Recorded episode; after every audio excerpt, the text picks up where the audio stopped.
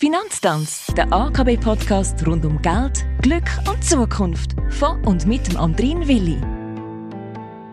Und der begrüßt zur 83. Folge und sagt herzlich willkommen. Das gilt natürlich auch für Raffaella Müller. Sie ist Allfinanz-Fachspezialistin bei der Aargauischen Kantonalbank und wenn es ums Thema Erbrecht geht, ist sie sattelfest. Schön, dass du da bist. Hallo. Ich habe gehört, dass das Erbrecht revidiert worden ist. Was hat sich geändert und muss die bestehende Nachlassregelung gegebenenfalls neu aufgesetzt werden? Darüber reden wir in dieser Folge. Raffaella, welche sind die wichtigsten Änderungen seit der Einführung von neuen Erbrecht? Also die wichtigste Änderung ist die, dass seit dem 1. Januar 2023 das Erbrecht flexibler ausgestaltet ist. Das heißt, Erblasserinnen und Erblasser können neu über einen größeren Teil von ihrem Nachlass frei verfügen, wenn sie dann von dieser Möglichkeit auch aktiv Gebrauch machen. An der gesetzlichen Erbfolge, also das heißt dann, wenn nichts geregelt wird, ändert sich nämlich nichts. Im Rahmen der Erbrechtsrevision hat man den Pflichtteil der Kind von früher 75 Prozent von ihrem gesetzlichen Erbteil auf neu 50 Prozent von ihrem gesetzlichen Erbteil abgekürzt. Der Pflichtteil der Eltern ist neu sogar ganz weggefallen. Pflichtteilsgeschützt sind ab dem 1. Januar 2023 also nur noch der andere Ehegatte und die eigenen Kinder.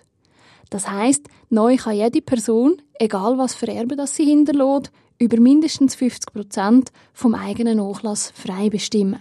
Sofern sich zwei Ehegatten mit ausschließlich gemeinsamen Kind gegenseitig mit der Nutznießungsvariante möchten begünstigen, können sie sich neu die Hälfte vom Nachlass zu Volleigentum zuweisen und an der anderen Hälfte Nutznießung einräumen. Bis jetzt ist der Anteil zu Volleigentum auf 25 Prozent vom Nachlass begrenzt gesehen. Dann ist auch wichtig, dass gemäss dem bisherigen Erbrecht der Ehegatte oder eben der eingetragene Partner seinen Erb- und Pflichtteilsanspruch erst bei Vorliegen von einem rechtskräftigen Scheidungs- oder Auflösungsurteil verloren hat. Das heißt, wenn einer der Partner während dem hängigen Verfahren verstorben ist, dann hat der andere mindestens gleich noch den Pflichtteil bekommen. Nach dem neuen Recht wird jetzt der Zeitpunkt, wo eben der überlebende Partner nicht mehr pflichtteilsgeschützt ist, auf der Zeitachse nach vorne verschoben. Neu ist es nämlich so, dass der schon während dem hängigen Scheidungs- oder eben Auflösungsverfahren erlischt. Das heißt, im überlebenden Ehegatten oder eben im eingetragenen Partner steht neu schon im hängigen Verfahren kein Pflichtteilsanspruch mehr zu.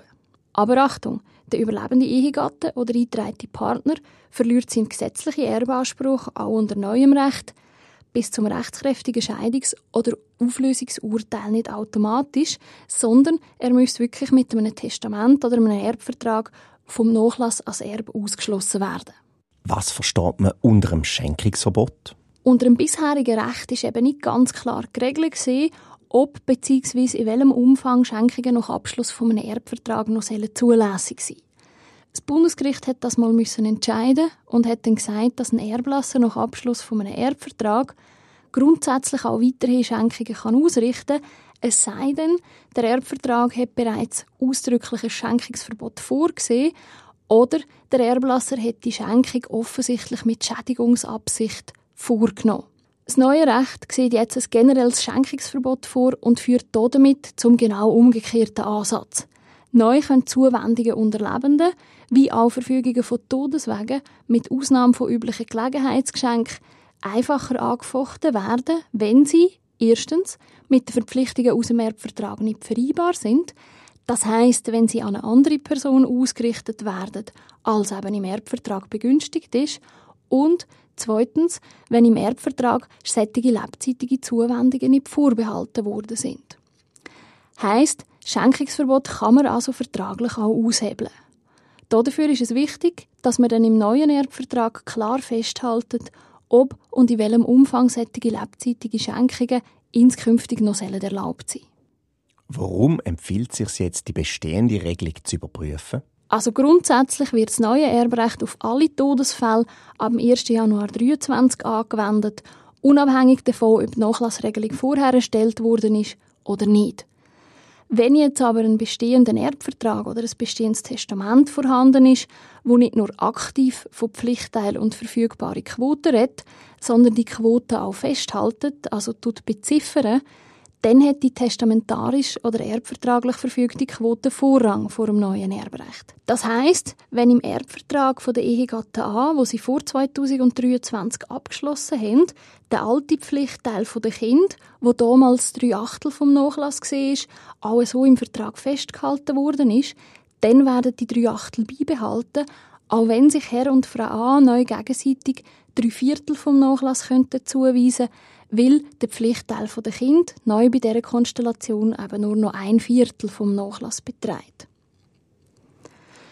Zudem gilt eben als neu eingeführtes Schenkungsverbot für Verträge, die vor dem 1. Januar 2023 abgeschlossen worden sind. Allerdings aber nicht rückwirkend auf frühere Schenkungen, sondern einfach für alle inskünftigen Schenkungen, wo man ab dem 1. Januar 2023 ausrichten tut. Es gilt zu prüfen, ob sich der bestehende Vertrag bereits zu der Verfügungsfreiheit unter Lebenden, also zu der Schenkungsthematik, äußert.